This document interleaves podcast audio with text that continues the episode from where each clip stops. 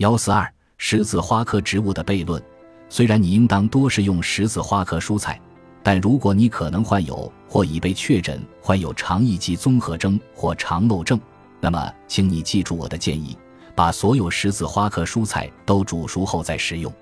如果你生吃或吃太多这类蔬菜，你可能会感到胃部不适，甚至会腹泻。如果你之前没有吃过这类蔬菜，那么你要逐步增加它们的摄入量。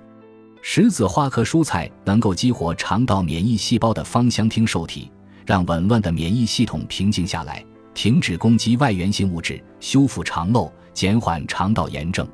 现在你知道为什么你的母亲总是让你吃西兰花了吧？